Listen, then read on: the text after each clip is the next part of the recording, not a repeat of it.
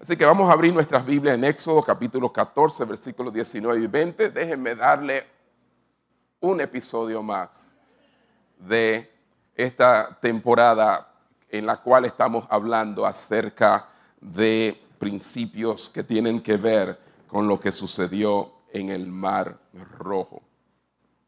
Una vez más le amo y espero que el Señor esté con ustedes y haya estado con ustedes en mi ausencia. Éxodo 14, 19 al 20.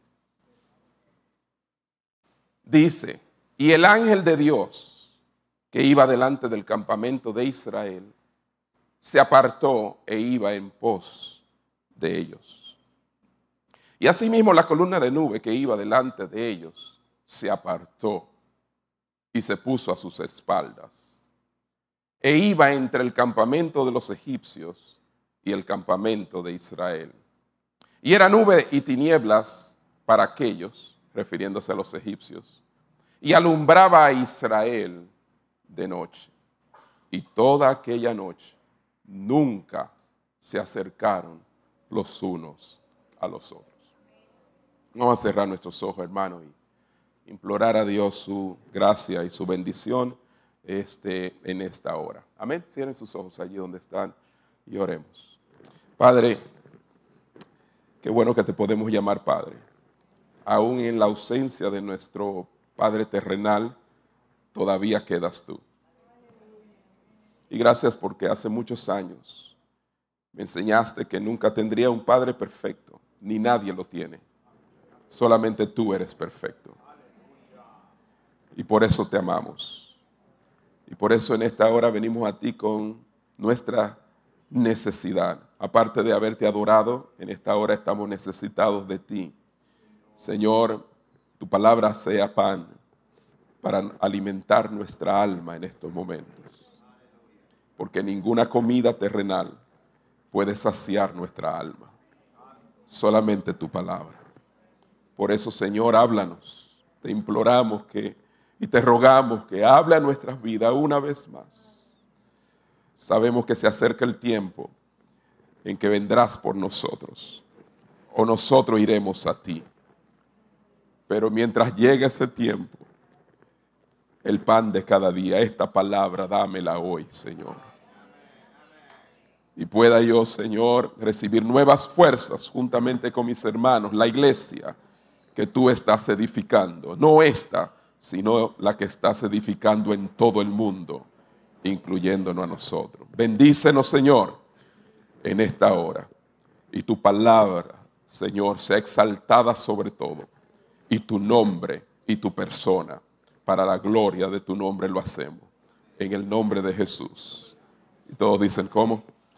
Amén. Si me oyen afónico, es que todos los compromisos, más entonces tomamos una pequeñita vacaciones, que no fue vacaciones en realidad, en el sentido de física, ah, sino más mental, eh, pues ah, eh, fuimos afectados eh, por los cambios de temperatura en los estados de Estados en los estados en los que nos encontrábamos en Estados Unidos, valga la redundancia. Muy bien, ya basta de tanta información, vamos a, a ir a la palabra. Muy bien, ¿dónde nos encontramos? Nos encontramos ¿dónde? Nos encontramos frente al Mar Rojo. Y tenemos a un ejército egipcio que marcha y de manera este, impetuosa quiere volver a llevarse cautivos a Egipto aquellos israelitas que habían sido liberados por mano poderosa, la mano poderosa de Dios. Allí nos encontramos y aprendimos algunos principios, porque Dios les dice, diríjanse a este lugar, y este lugar X era frente al mar, atrapados entre las montañas y un ejército que venía de camino. Es Dios quien los lleva allí. Aprendimos que sencillamente tenemos que estar pendientes de que cuando nos encontramos en lugares así, donde no hay salida, es porque Dios ha querido que estemos allí. Amén. Después hablamos acerca de cómo todo esto era un plan divino de Dios para que el pueblo de Israel sirviera de carnada, para que los egipcios fueran donde ellos y ellos quedar atrapados entre los mares de ese día. Pues nos encontramos hoy ante otro escenario, algo que sucede, y es una estrategia militar del comandante en jefe de las tropas de Israel, Jehová de los ejércitos. Que Él sea el que dirija nuestros pasos. Amén. Cuando Dios lleva a su pueblo junto al mar rojo, los coloca en una situación en que su presencia no había sido tan real hasta ese momento. Es verdad, ellos habían visto este, señales, prodigios, esas plagas y todo eso, pero su presencia la palparon y la pudieron experimentar como nunca allí. Pues Dios utilizó esa dificultad para cultivar en ellos un aprecio por su presencia. O sea que los lugares donde Dios nos coloca, que son difíciles, es Dios buscando que nosotros apreciemos su presencia. Porque cuando nos encontramos lejos de la dificultad, muchas veces muy poco la apreciamos, la deseamos con nosotros. Entonces, es esas situaciones difíciles, Dios las utiliza para cultivar ese aprecio por Él como nunca antes. O sea que no te enfrentas con tu situación difícil solo, nunca. Y esto es algo que tienes que tener claro. Cuando te encuentras en un lugar y una dificultad en tu vida, no estás solo, no enfrentas la situación solo, porque el Señor está más cerca de ti que un hermano, que un amigo. Y hay veces que ni los hermanos ni los amigos están allí. Y aunque estén allí, no pueden hacer nada con lo que me está sucediendo o estoy sintiendo, experimentando.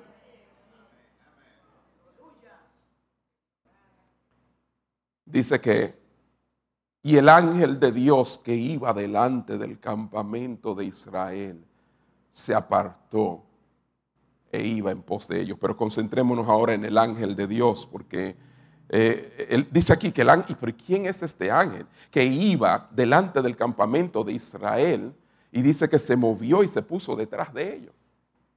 Pregunto de nuevo, ¿quién es ese ángel de Dios que acompañaba a los israelitas? Pues si buscan en Éxodo capítulo 13, versículo 21. Éxodo capítulo 13, versículo 21.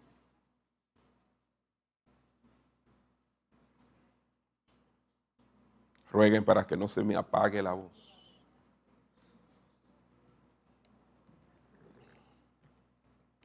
Dice, Jehová iba delante de ellos. ¿Quién?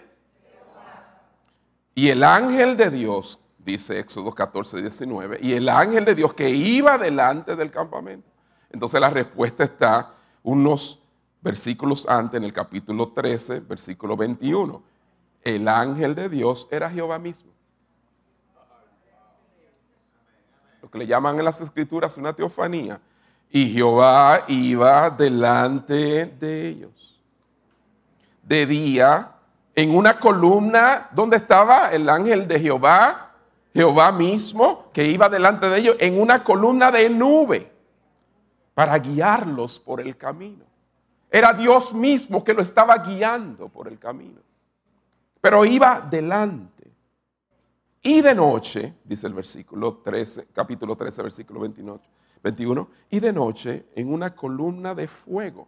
O sea que el mismo ángel de Jehová, Dios mismo, iba de noche también en una columna de fuego para alumbrarles, a fin de que anduviesen de día y de noche. Eso fue desde la trayectoria de Egipto al mar rojo. Así fue que salió el pueblo, con esa dirección, esa guianza, donde Jehová iba delante de ellos pero entonces en nuestro versículo vemos que de repente hay un cambio de posición estratégico. Dice, y el ángel de Dios que iba delante del campamento de Israel, Dios mismo, como lo vimos ya, se apartó e iba en pos de ellos, o sea, ellos iban delante y él iba detrás. Yo le he titulado a este eh, mensaje de hoy, yo sé quién va delante y detrás de mí. No sé si tú, pero yo sí sé quién va delante y quién va detrás de mí. Dile al que está a tu lado, yo sí sé quién va delante y quién va detrás de mí. Aleluya. El primer paso en la marcha hacia la liberación divina es la provisión para controlar el avance egipcio y evitar la ruptura segura, oigan bien, del campamento israelita. Repito, el primer paso en la marcha hacia la liberación divina fue la provisión de Dios para controlar el avance egipcio. Esta fue la manera en que Dios controló ese avance y también impedir que esta congregación de casi un millón de personas fuera dispersada. Hubiera una ruptura. O sea, los perseguidores se acercaban a toda velocidad. Imagínense, los cierre sus ojos, imagínense los caballos corriendo y acercándose. Había que decidir algo, porque estaban ahí ya casi cerca y el pueblo tenía que cruzar el mar. Ellos no lo sabían, Moisés no sabía cómo iba a ser, pero Dios sí sabía. Y él se adelanta y estratégicamente hace así y se mueve a la retaguardia. Y pronto este ejército estaría allí frente a frente con el pueblo para buscar su destrucción. No había posibilidad de que el cruce del mar se efectuara a menos que los egipcios se mantuvieran a raya. Había que darle tiempo a este pueblo. Y Dios sabe lo que está haciendo. ¿Por qué no te ha dado la orden de cruzar el mar? Él sabe que todavía no es el momento de Moisés extender su vara. Él sabe, precisamente él tiene que moverse de posición. Y eso es precisamente lo que hace Dios. Se mueve de posición porque era la manera de que el pueblo de los egipcios no cruzara los límites que él mismo había establecido y tomara posesión de los israelitas. ¿Me están siguiendo? Fíjense, cuando un ejército tiene que vadear en un río frente a fuerzas contrarias, la peligrosa operación solo es posible si se deja una retaguardia fuerte del lado del enemigo. Y ustedes lo han visto en películas. Ok, todos vamos a, pero estos, estos y estos van a estar aquí y comienzan ahí, ¿eh? en los que los demás corren. Y entonces vuelven y se colocan en otro lugar hasta que corran más para adelante. O sea, están peleando estratégicamente. Y eso era lo que Dios estaba haciendo. Al moverse acá, Él solo contuvo al pueblo de Egipto para que no cruzara de aquí para allá hasta que Él le diera la orden a Moisés y todo el pueblo cruzara el mar rojo. Lo estás entendiendo, ¿verdad? Perdón. Esto era exactamente lo que estaba ocurriendo aquí. Nada más ni nada menos. La columna de fuego y nube es el símbolo de la presencia divina. Ellos podían visualizar a Dios en esta nube y en el fuego. Pero esta nube y fuego que los guió hasta allí, de repente se mueve frente al mar en vez de continuar a través del mar y dar señal para que ellos cruzaran el mar porque la presencia de Dios no está indicando que hacia adelante. No, la presencia de Dios se mueve hacia atrás. Oh, y ya no está frente a sus ojos. Y así sucede muchas veces, como que de repente perdemos de vista a Dios. Pero Él no deja de estar peleando por ti. Tú no eres el capitán. Tú no eres el general. Tú no eres el comandante. Tú eres de la tropa. Deja que Él haga lo que tiene que hacer. Amén.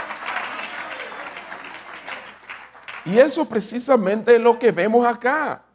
Y yo sé que ustedes han leído esto muchísimas veces y, conocen la historia, pero a veces nos perdemos de vista los detalles del mover de Dios y cómo Dios está muy pendiente de cada cosa en nuestras vidas.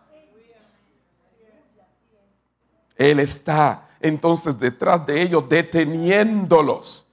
Volvamos de nuevo a Éxodo capítulo 14, versículo 19 al 20. Y el ángel de Dios que iba delante del campamento de Israel se apartó e iba en pos de ellos. Y asimismo la columna de nube que iba delante de ellos se apartó y se puso a sus espaldas e iba entre el campamento de los egipcios y el campamento de Israel. O sea, en otras palabras, Dios lo que le estaba diciendo es, mi guianza ya no es necesaria. ¿Cómo? Pero que tenemos un mar anchuroso. Y, es cuando se mueve la nube que nosotros sabemos que tenemos que movernos. No, no. Es que ahora mismo mi guianza no es necesaria. Pues solo era posible ir hacia el mar. ¿Para qué tenían que ser guiados si solamente había una sola salida? El mar. A los lados, montañas inmensas serían alcanzados. Atrás, un ejército furioso, guiado por Faraón mismo, que fue a la batalla. Y entonces, no hay, hay un solo escape, es hacia adelante. Ustedes no necesitan mi guianza. Ustedes lo que necesitan es que yo esté aquí atrás, deteniendo, para que por fe, cuando yo dé la orden, ustedes hagan lo que yo le diga, aunque no me vean adelante. Yo estoy detrás haciendo lo que tengo que hacer para que cruces el mar.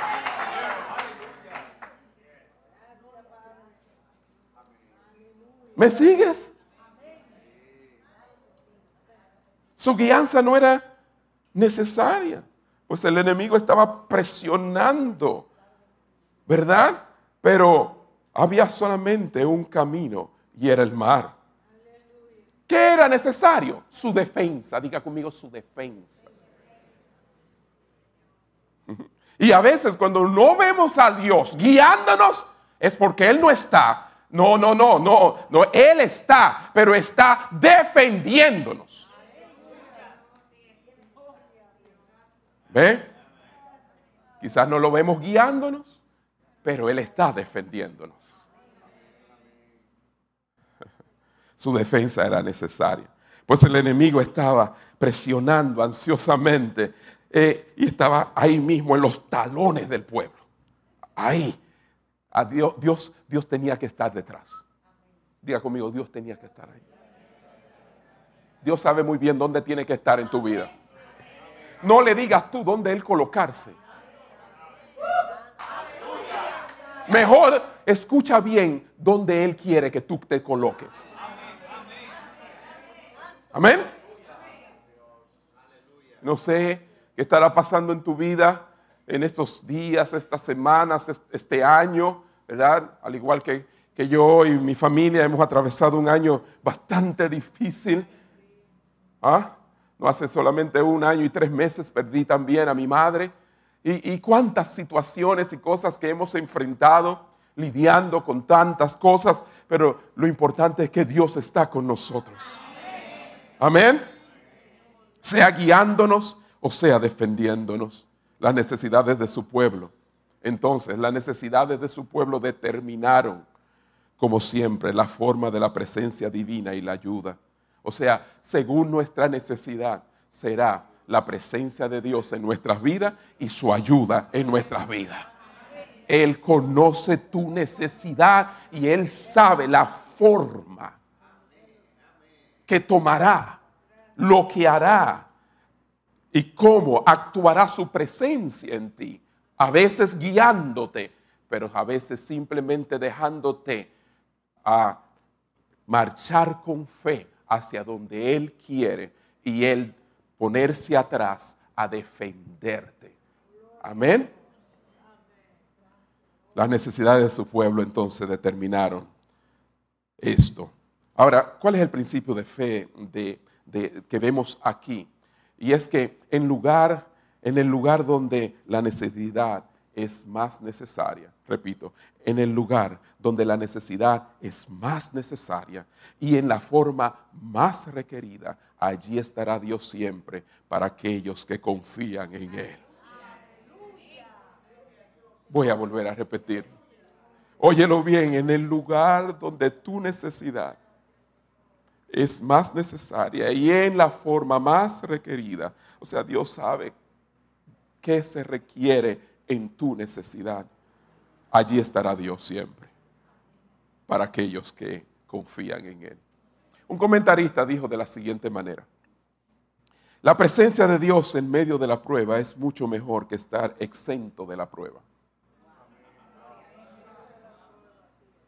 Repito, la presencia de Dios en medio de la prueba, y el pueblo de Israel estaba en prueba, la presencia de Dios en medio de esa prueba era mucho mejor que estar exento, o sea, no tener la prueba. Y a veces lo que nosotros preferimos, y no digo a veces siempre, es no tener ninguna prueba. Pero la, pero la presencia de Dios es mejor que no tener ninguna prueba.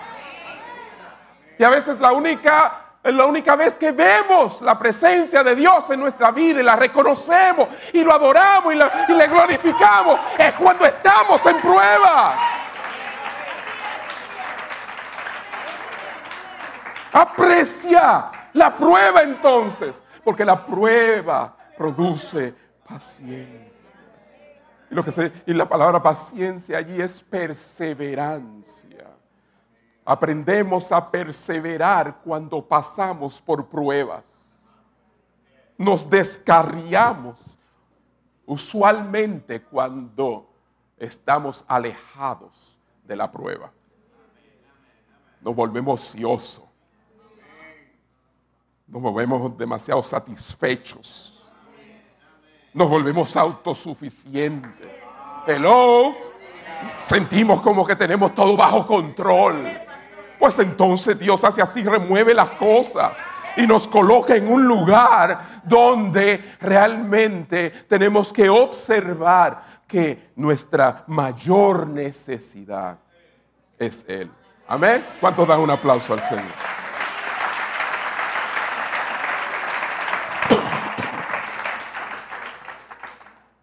No hay, termino la cita que no, no la había terminado, pero el comentarista dijo, no hay momento más dulce de la presencia de Dios como en los momentos de dificultades desastrosas.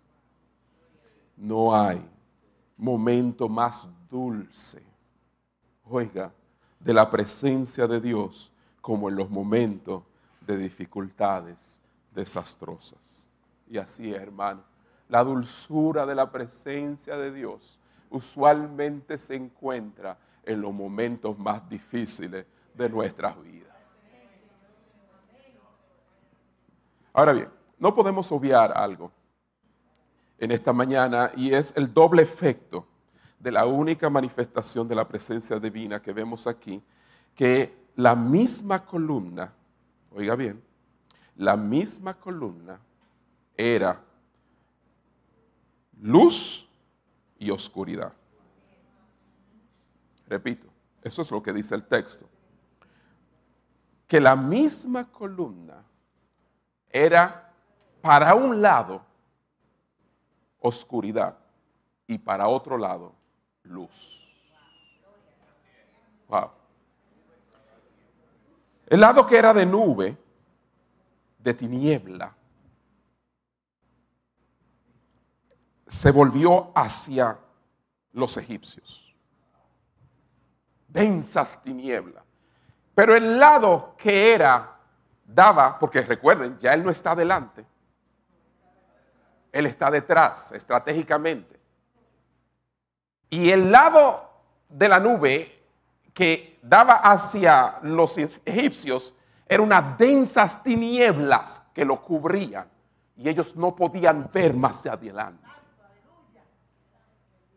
lo que estaba pasando.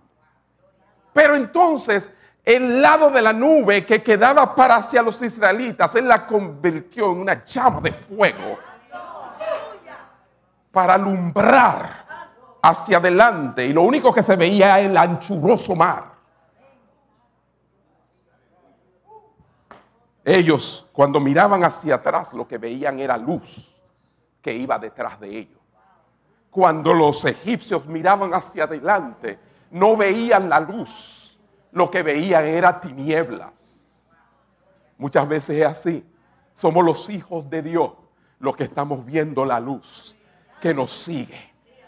Pero el que queda detrás, que no conoce a Dios, no ve la luz que hay en nosotros, sino que ve puras tinieblas que lo cubren. ¿Me está escuchando?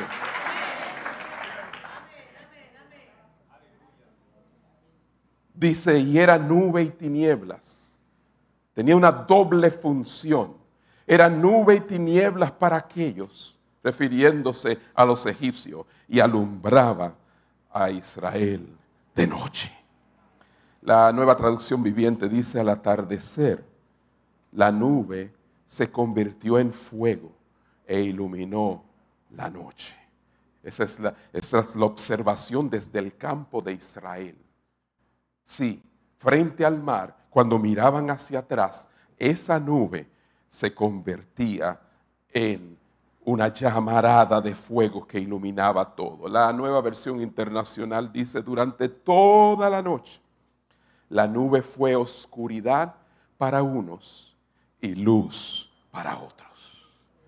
Que esa nube sea luz para tu vida por lo que tú estás atravesando en este día. Amén, hermano. Que no sea tinieblas, sino que sea luz. Los egipcios entonces quedaron paralizados. Él detuvo la marcha. Dios los detuvo y les impidió avanzar un solo paso o poder ver lo que estaba aconteciendo con los israelitas. Precioso, asombroso. Los israelitas, por otro lado, tenían luz, mucha luz arrojada en su extraño camino. Porque ¿qué camino es este? Mar. Estamos acorralados. Es como si se nos estuviera impulsando hacia cruzar este anchuroso mar. Todavía no hay orden, todavía no se sabe qué hacer. Pero Dios sí está obrando. Aunque todavía no ha dado orden de dar un paso. Nosotros podemos estar quietos, pero Dios no está quieto. Créeme, Dios no está quieto. Entonces tenían luz arrojadas en ese extraño camino y a la misma vez estaban siendo alentados, ayudados a sumergirse en este extraño camino. Porque los caminos de Dios son misteriosos. Créame. Tú no le ves salida, pero Dios hace mucho que tiene la salida. ¿Saben quién era Faraón? Faraón era la encarnación, o pensaba él y sus secuaces, del dios Sol, Ra. Un ídolo, el Sol. Ellos adoraban el Sol. Y la encarnación de ese Sol que ellos veían era el Faraón. Inclusive al faraón no se le podía mirar a la cara al menos que él así lo dijera. Ok, mírame. Pero quien se acercaba a él no podía levantar la cabeza para mirarla, mirarlo, porque podía morir ahí mismo. Eso decía él. Y esos creían ellos. Porque el resplandor de la encarnación del sol que iluminaba todo Egipto, el dios Ra, podía cegarlos si lo miraban. ¿Me están siguiendo?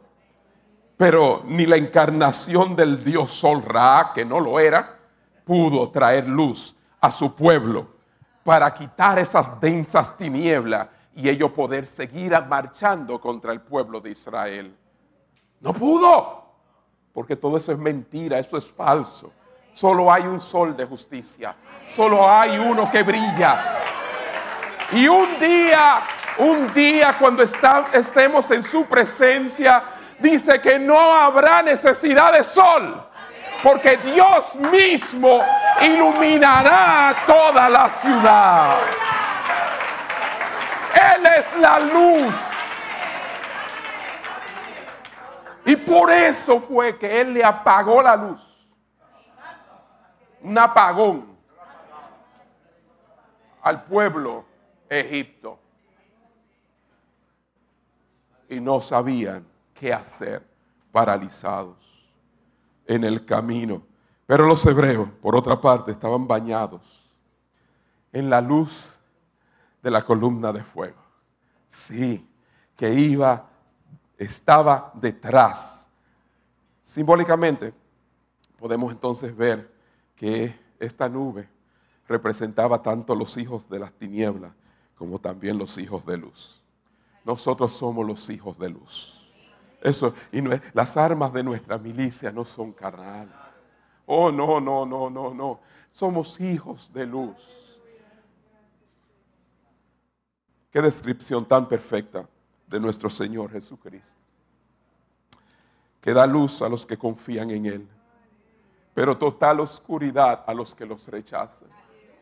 Oh, la luz viene porque confiados, has confiado en Él. Por eso tiene su luz en estos momentos. Pero hay gente por ahí que anda rechazándole. Y no quizás verbalmente, pero con sus actos. Sí, porque ahora es que más cristiano hay. Y más bendiciones se riegan por todas partes. Pero no estamos hablando de eso, no se deje engañar. Palabras bonitas no van con una conducta que no se asemeja a lo que Dios quiere para nuestra vida.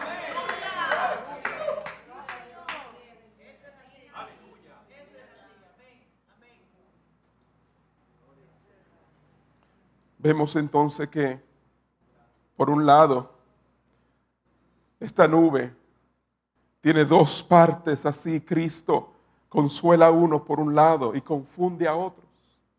Porque cuántos fueron consolados, mas los fariseos y aquellos que no creyeron en Él fueron confundidos. Es salvador para algunos, pero es juez para otros. ¿Y qué representaba esa nube de un lado? ¿Ah? de la densa tiniebla, confusión, juicio para este pueblo de Egipto y que representaba del otro lado consuelo y salvación para un pueblo que en él había confiado. Amén. Perdón. Así que cada revelación es luz u oscuridad para los hombres, según el uso que hagan de ella. Finalmente, para sus hijos, Jesús, Dios, es tanto guía como guardia. Diga conmigo, guía como guardia. Eso es lo que yo veo en la nube. Cuando estaba delante de ellos, lo estaba. Cuando estaba detrás de ellos, lo estaba guardando. Él es guía y guarda de tu vida y de la mía. A veces está guiando porque no tiene por qué guardarte. Todo va bien, pero sigue su guianza. Pero a veces las cosas se complican. El enemigo está detrás como león rugiente, buscando devorarte, y Él lo mantiene en raya, defendiéndote y diciéndote a ti qué hacer para que tú actúes, no por una guianza visible, sino por fe hacia donde Él quiere que tú te dirijas.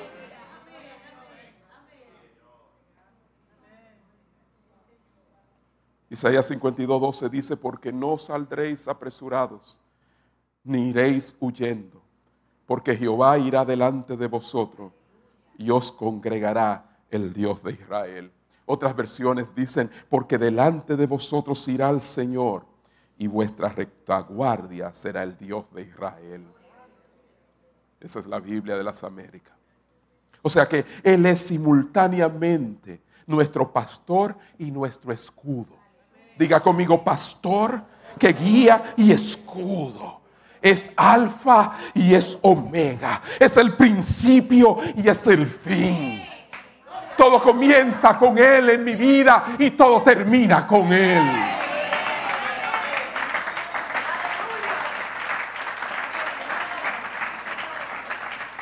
Sí, tú lo quieres al principio de todo proyecto y lo quieres al final de tu existencia.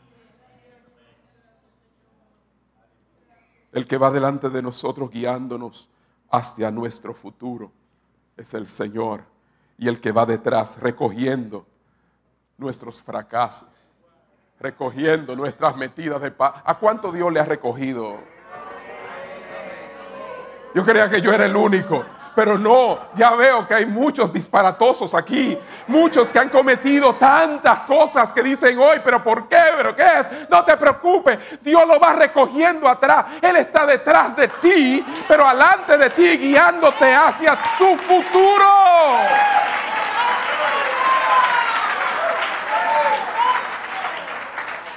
Aleluya. Aleluya. Déjalo recoger tus escombros. Déjalo recoger tus fracasos. Él está ahí. Salmista dice en el Salmo 139, versículos 5 y 6, la Biblia de las Américas dice, por detrás y por delante me has cercado y tu mano pusiste sobre mí. Tal conocimiento es demasiado maravilloso para mí es muy elevado, no lo puedo alcanzar.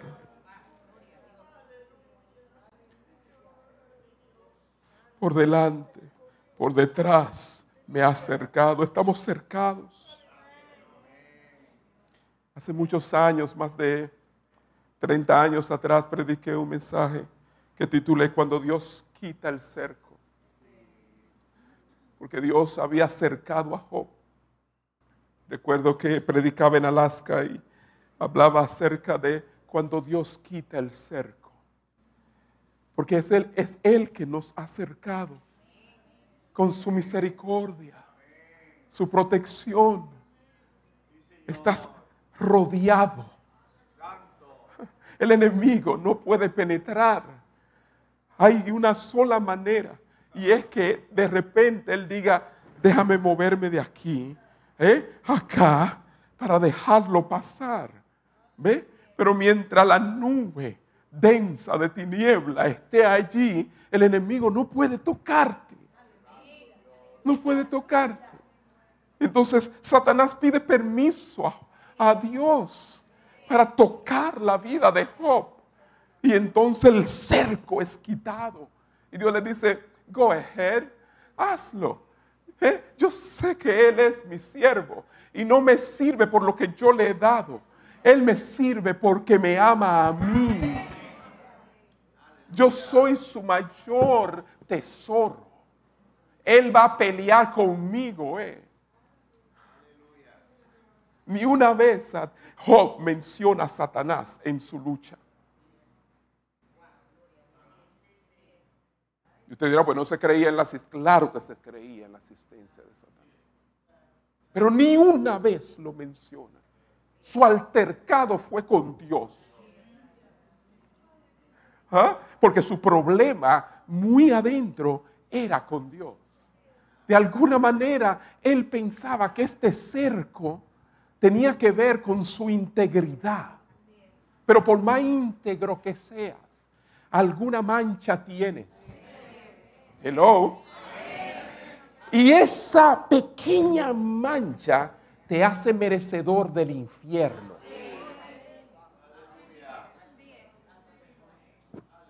Wow, ¿cómo va a ser? Sí, por esa pequeña mancha que tú ves, que tienes, si es que la ves, así chiquitica, Cristo recibió todo el castigo en la cruz del Calvario para salvarte. Ninguno aquí somos salvos por obras, sino por la gracia de Dios. Amén, hermano. Dale un fuerte aplauso al Señor.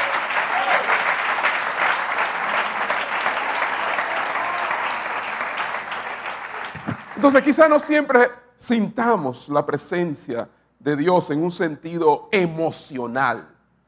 Valga la aclaración, porque muchos eh, dicen que el Señor está con ellos cuando lo sienten de una manera emocional. Eh, no, no, no, para nada, para nada, no, no, no. Pero por fe entramos en su presencia en un sentido vital espiritual. Amén. Y eso es lo que tenemos que tener claro. La columna de fuego y nube siguió a los israelitas, hermano. Los continuó con ellos después del milagro. Y ya hablaremos del milagro en otro episodio. ¿Eh? ¿Ustedes creían que íbamos a cruzar el mar? No, todavía. Oh, todavía, todavía, todavía. ¿Cómo va a ser? Si yo, si yo he leído eso y he cruzado así, derechito el mar. Ajá, pues, usted tiene ya cuatro domingos tratando de cruzar el mar. ¿no? Que queremos ver qué fue lo que ocurrió antes. Antes. Pues déjeme decirle que esta nube de columna de fuego siguió con los israelitas a través del desierto. Luego desapareció, al, menos aparentemente desapareció cuando entraron a la tierra prometida. Pero en realidad no fue así. Más adelante vemos esta nube de gloria cubrir el templo de Salomón. Sí, había desaparecido durante los tiempos de los jueces y, parte de los reyes. Y esta nube nunca David la vio, pero ella regresó cuando el templo fue construido. Y Dios dijo, aquí estoy. Igual como estuve con el pueblo en su peregrinaje en el desierto, así estoy en esta casa. Mi presencia está aquí. Y ustedes saben lo que dicen las escrituras, como el templo fue lleno de una nube y de humo, humo glorioso. Y luego, hermanos, vemos esta misma presencia, pero no de una nube, sino en lenguas repartidas de fuego en el Pentecostés. ¿Por qué? Porque ya no iba a ser un templo físico, sino un templo espiritual, la iglesia, que iba a tener la nube, no solamente de guianza, sino ese fuego que alumbra nuestras vidas. Amén, hermano. El Espíritu Santo de Dios siempre con nosotros. La misma presencia reside en nosotros, en cada uno de nosotros. Sí, el Señor está contigo, el Señor está conmigo. Amén. Él es fiel. Él es fiel en todo lugar, en todo momento. Vamos, vamos, dilo, dilo, dilo. No dejes de repetirlo. Visualízalo, míralo. Con los ojos espirituales, mira a Dios contigo.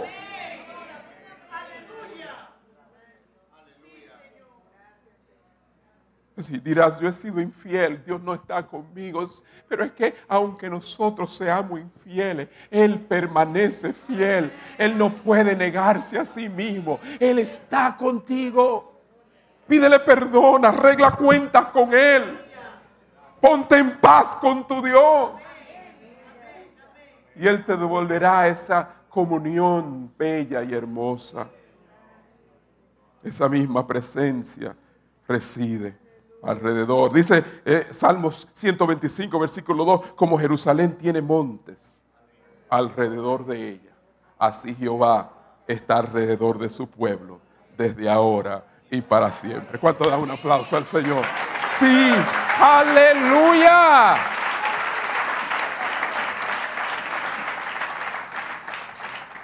Ah, me queda solamente una sola cosa que tratar. Y es cortita. No se puede quedar. Éxodo 14, 19 al 20. No lo quiero pasar por alto. Dice en una parte, y se puso a sus espaldas e iba entre el campamento de los egipcios y el campamento de Israel. Y más luego, en la parte final, dice, y toda aquella noche que ellos estuvieron cruzando el mar, nunca se acercaron los unos a los otros. El gran comentarista C.H. McIntosh dijo, Él se ha puesto entre nosotros y nuestros pecados.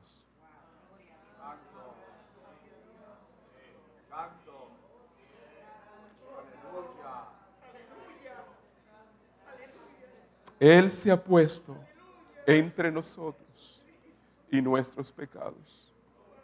Y es nuestro feliz privilegio encontrarlo entre nosotros y entre todos y todo lo que pueda estar en contra de nosotros. No importa lo que esté en contra de ti, Dios está en el medio de quien está en contra de ti y de ti. Tiene que pasar por Él primero.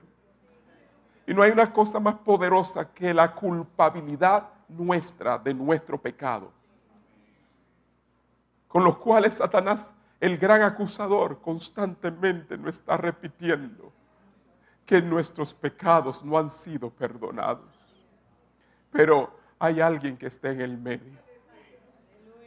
En el medio de nuestros pecados y nosotros. Cristo Jesús, el creyente, dice Mackintosh, puede instituir una búsqueda diligente y ansiosa de sus pecados, pero no puede encontrarlos. No. Por más que tú busques tus pecados, no los encontrarás. Dice las escrituras de manera metafórica, figurada, que Él los ha lanzado a lo profundo del mar no los encontrará. Así como quedaron los, el faraón y sus ejércitos en ese mar, un que dice, no los verán más, declaró Dios. Así nos dice en esta mañana, nuestros pecados han sido perdonados y por más que los busquemos, no lo vamos a encontrar. Hemos sido justificados, perdonados Cristo es nuestro abogado, Él intercede por nosotros, Él está en el medio de nuestros pecados y nosotros. Termina diciendo Macintosh, ¿por qué? Porque Dios está entre Él y ellos. Él ha arrojado todos nuestros pecados a sus espaldas, tal y como dice Isaías 38, 17, mientras que al mismo tiempo, oigan bien, al mismo tiempo arroja sobre nosotros la luz de su semblante reconciliado. Cuando miramos atrás, hay una nube que oculta todos nuestros pecados. Y cuando miramos, lo que vemos es el rostro resplandeciente de alguien que ya se ha reconciliado con nosotros. Cierra tus ojos ahí donde estás.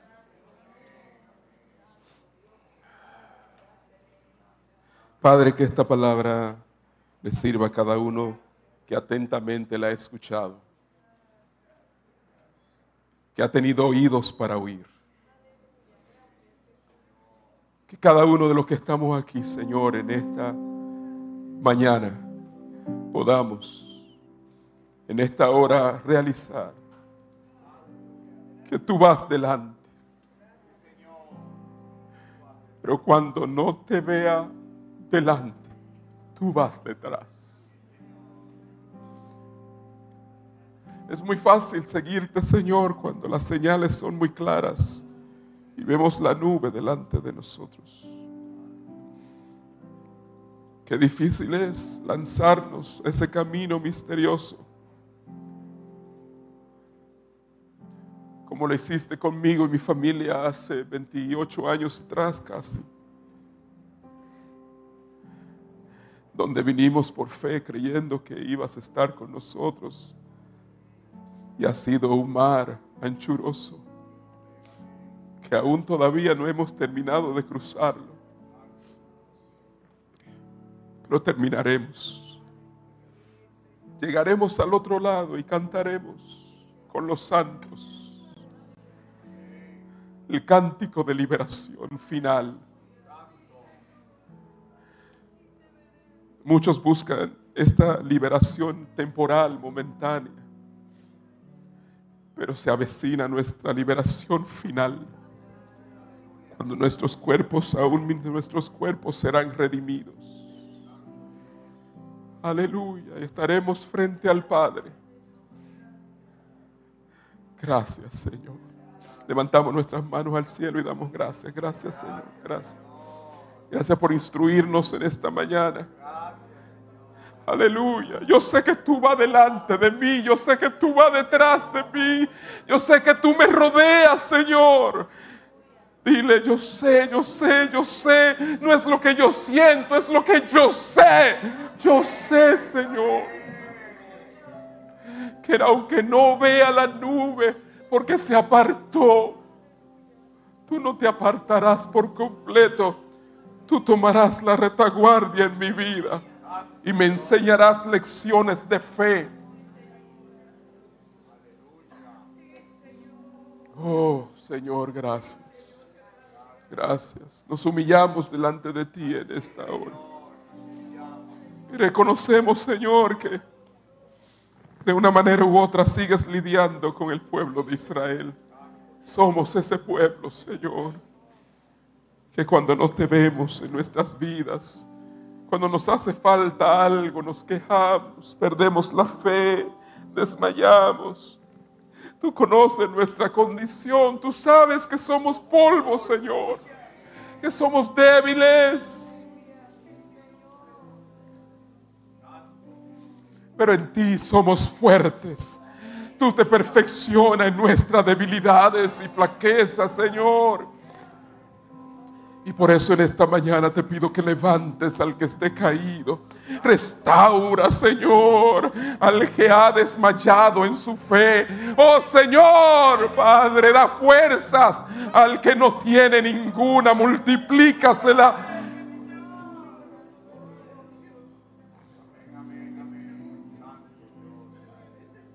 Aleluya. Aleluya. Vamos a ponernos de pies, hermanos. Aleluya. aleluya.